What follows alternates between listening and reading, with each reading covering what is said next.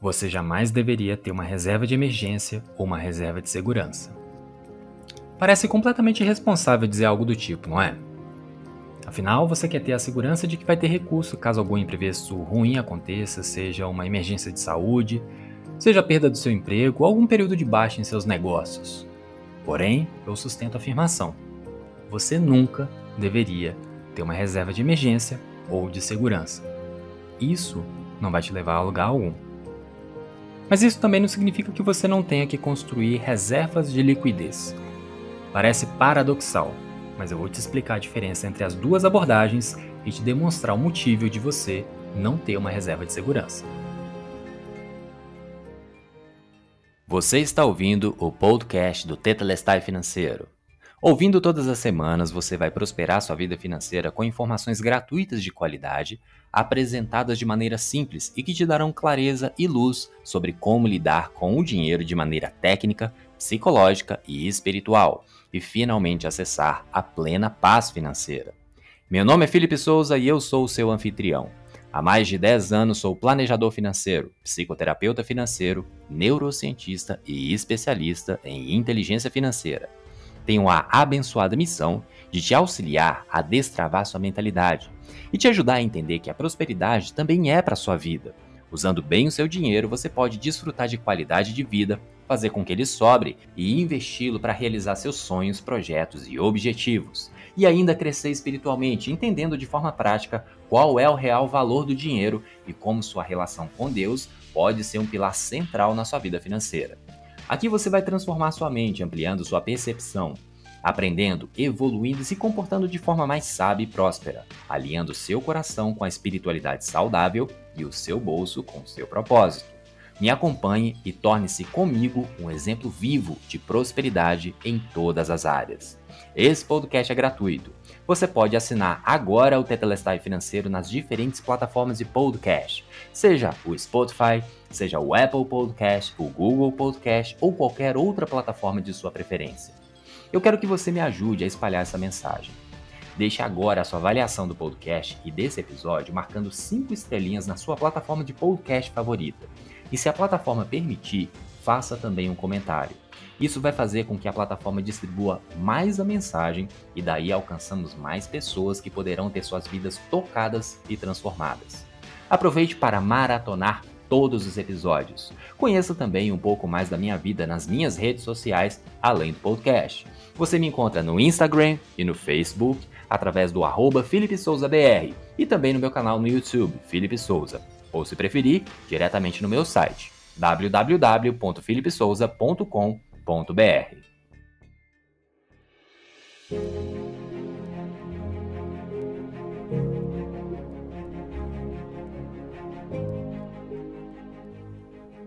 Muitos especialistas em finanças falam da construção de um fundo de emergência ou de uma reserva de segurança, daquele recurso destinado a nos salvar em determinadas situações de risco, e não são poucas vozes que cantam essa música em uníssono, com algumas variações no discurso. Alguns especialistas falam que nós devemos ter um fundo constituído para três anos de gastos, outros falam que pode ser menos tempo e um recurso menor. Mas o ponto é que você não deveria construir uma reserva de segurança ou de emergência. Eu sei. Você não quer ser uma pessoa financeiramente responsável, principalmente se existem pessoas que dependem de você de alguma forma você pode ter filhos e esse recurso poderia salvar em uma situação mais delicada. Talvez você seja casado e seria bom ter algum recurso diante de uma situação de saúde com seu cônjuge. Ou mesmo você é profissional autônomo liberal e não pode se dar ao luxo de não ter dinheiro algum guardado para momentos de baixa nas receitas. Todas essas e quaisquer outras justificativas são válidas, mas ainda assim, você não deveria construir uma reserva de emergência ou de segurança.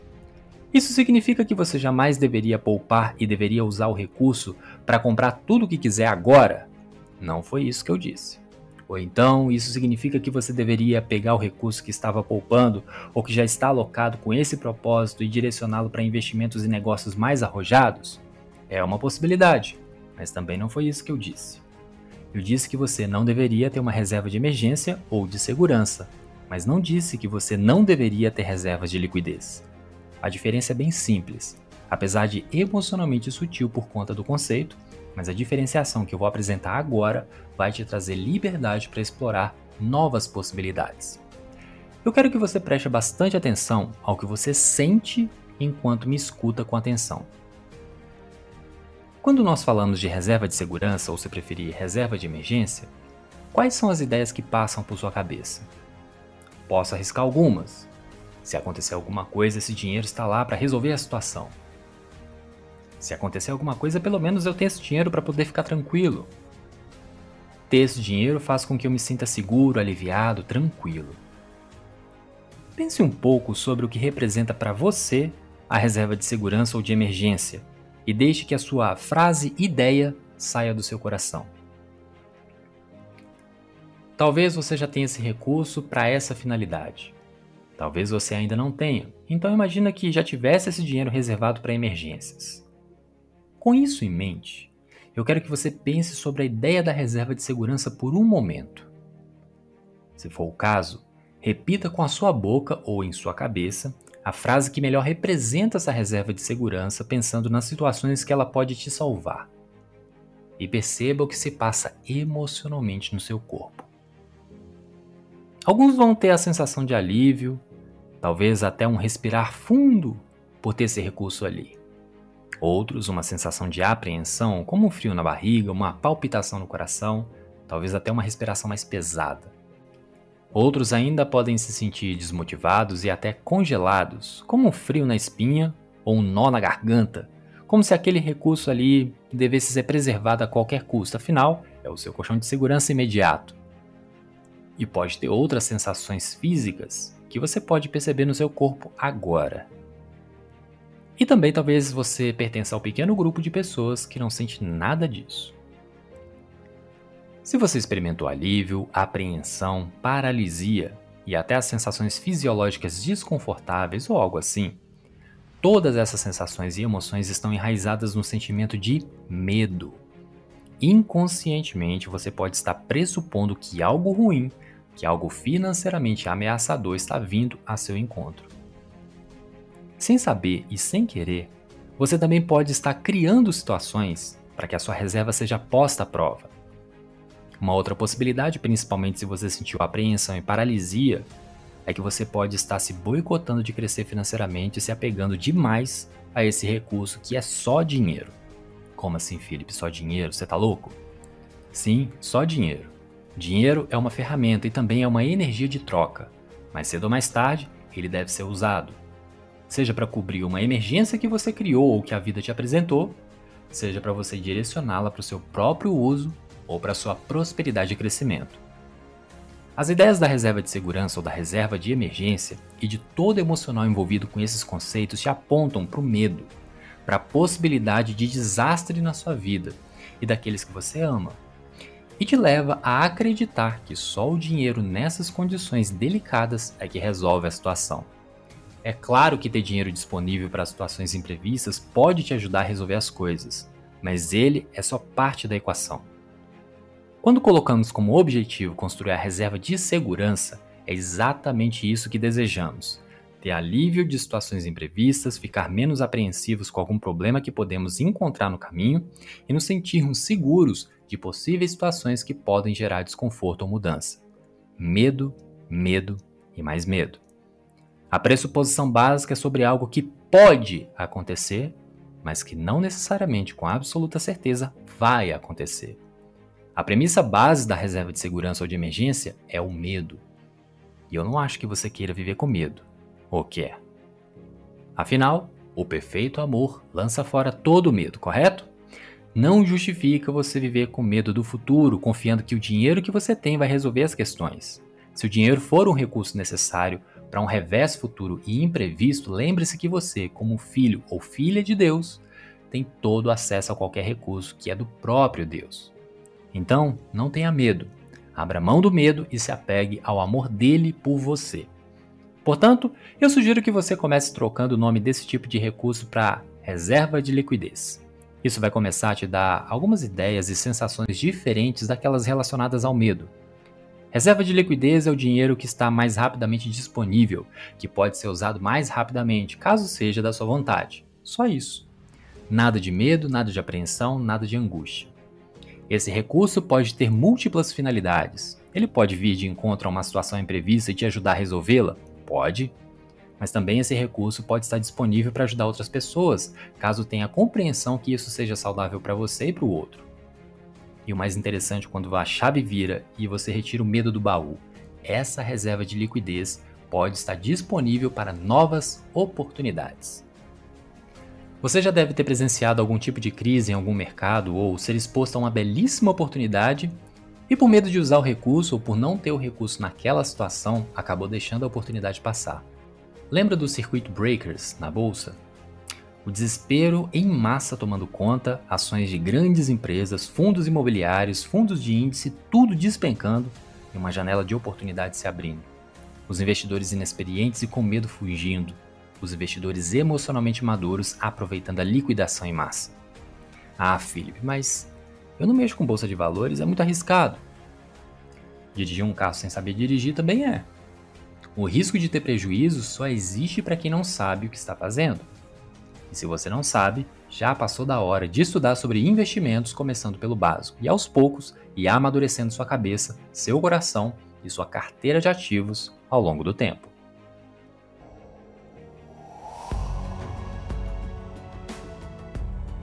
Eu tenho um treinamento sobre investimentos construído com muito carinho, em que tratamos desse e de outros assuntos. No treinamento Investimento para Investidores Iniciantes, você vai aprender sobre os conceitos básicos necessários para compreender o mundo dos investimentos, ajustar sua visão para construir suas próprias premissas de forma correta, aprender sobre os principais produtos financeiros disponíveis, desde ativos mais conservadores quanto os mais arrojados, com o propósito de começar a se tornar um investidor estrategista, investindo seu dinheiro com base naquilo que você deseja alcançar em sua vida.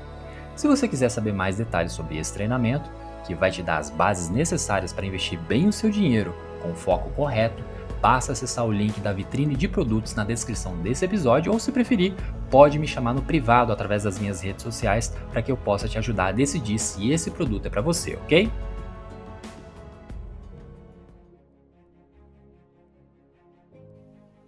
E qual deve ser o tamanho dessa reserva de liquidez? Você tem total liberdade de definir o volume de recursos que você quer que fique mais disponível para uso. Apesar de existirem indicações, não existe regra. Eu vou te falar a mesma coisa que eu digo para os meus mentorados. Pergunte para o seu pai. A melhor pessoa para te passar um valor de referência como reserva de liquidez para esse momento da sua vida é o próprio Deus. Ele pode te passar um valor grande, um valor menor, um valor que você já considera aceitável. Eu não sei o que é melhor para sua vida em particular. O que eu posso te incentivar é pedir conselho para quem sabe do seu futuro, e essa pessoa não sou eu. Mas se você ainda quer viver por regras, eu vou te passar uma referência para que você possa seguir alguma coisa. Mas eu reitero e te incentivo a perguntar para Deus sobre esse assunto e qualquer outro que queira tratar também sobre sua vida financeira. Qual a referência? Ela tem como base duas premissas. A primeira, o seu nível de risco profissional, representado pela sua capacidade de previsão de renda. E a segunda, o seu nível de gastos médios mensais. Vamos por parte. Você não deve confiar no dinheiro, nem no seu patrão, nem no governo, nem em sua profissão. A única pessoa em que você deve confiar é o único Deus vivo. Aos homens, peçam que tragam os números. Com isso ressaltado, o primeiro critério depende com o que e onde você trabalha, pois existe a possibilidade de ter mais certeza ou menos previsibilidade de ter renda. Como assim? Um profissional concursado muito provavelmente receberá seu salário no início de cada mês com praticamente 100% de certeza. Um profissional de empresa privada também, mas a chance de ser demitido caso aconteça algum problema com a empresa é maior, pois o negócio pode estar em uma fase ruim e a partir daí, para que ele continue a existir, pode ocorrer um downsizing, a diminuição da empresa consequentemente do quadro de funcionários, e o seu nome pode estar na lista, portanto, o risco é maior. Um profissional liberal ou autônomo e um empresário não tem necessariamente previsibilidade de renda. E isso é uma vantagem, pois também pode não ter limite de crescimento. Porém, dependendo da forma como estão estruturadas as entradas, especialmente se ela é só uma, o risco de não ter renda aumenta bastante. O segundo critério tem a ver com seus gastos mensais. Caso você já não tenha uma noção, Isso você descobre fazendo um raio-x da sua situação financeira. Primeiramente estimando seus gastos e custos, e na medida em que vai coletando mais informações ao longo do tempo, determinando com mais clareza o seu padrão de vida. Com esses dois critérios claros, é só cruzar as informações com algumas referências. Se você é funcionário público concursado, sua reserva de liquidez pode estar entre 3 e 6 vezes aquilo que você gasta mensalmente. Agora, se você é funcionário de empresa privada, sua reserva de liquidez pode estar entre 6 e 10 vezes aquilo que você tem de gastos médios todos os meses. E se você é empresário ou profissional liberal, sua reserva de liquidez pode estar entre 10 e 18 vezes aquilo que você precisa para sustentar sua vida mensalmente. E se você entender que deve ter reservas maiores do que isso, aumente, e se você entender que esse dinheiro como reserva de liquidez deve ser um volume menor, diminua o montante.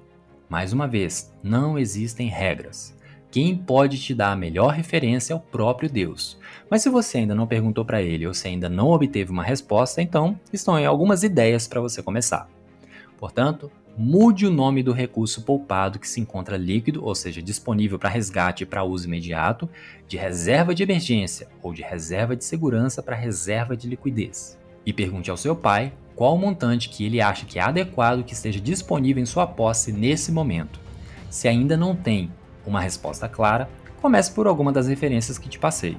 Assim, você terá recursos para desfrutar e usar sem culpa, sem medo, aproveitando as diferentes oportunidades e expondo o dinheiro a chances de crescer de forma exponencial. Ah, e me perdoe se você já escutou de mim que você deveria ter uma reserva de segurança ou de emergência. Na época, eu ainda não tinha o entendimento e a clareza emocional e espiritual que eu tenho hoje sobre esse assunto. O podcast do Tetelestai Financeiro também pode ser um pouco seu. Como assim, Felipe? Você pode ser um embaixador dessa mensagem, dos ensinamentos apresentados aqui, deixando agora a sua avaliação do podcast desse episódio, marcando cinco estrelinhas na sua plataforma de podcast favorita e fazendo um comentário para que o episódio e o canal sejam mais distribuídos e daí alcançarmos mais pessoas que poderão ter suas vidas tocadas e transformadas. Você também pode participar ainda mais encontrando a postagem deste episódio no perfil do Instagram ou na página do Facebook ambos pelo arroba BR. E aí você pode recomendar o podcast aos seus amigos, compartilhando com eles os códigos e as pérolas preciosas que você está aprendendo por aqui, marcando cada um deles nas publicações. Se você quiser ficar ainda mais próximo, participe comigo através do YouTube do meu canal Felipe Souza, em que temos encontros semanais, além de outros vídeos e aulas que podem te ajudar. Será uma honra ter contato ainda mais próximo com você. Caso queira, você também pode participar da comunidade exclusiva, expondo suas dúvidas, dando suas sugestões de novos temas e acessando cursos, treinamentos e ferramentas especiais. Basta acessar a minha bio no Instagram, @felipesouzabr para garantir o seu acesso. Todos os links estão na descrição dos episódios. Aproveite bem a sua semana, desfrute bem do seu tempo e aprenda crescendo em todas as oportunidades que Deus, nosso Pai, te oferece na vida. Governe com bondade sobre você, sobre sua família e sobre suas finanças. E lembre-se que você já é abençoado, pois tudo já está consumado, pois em tudo já temos o Tetelestai. Aqui é Felipe Souza e esse é o podcast do Tetelestai Financeiro.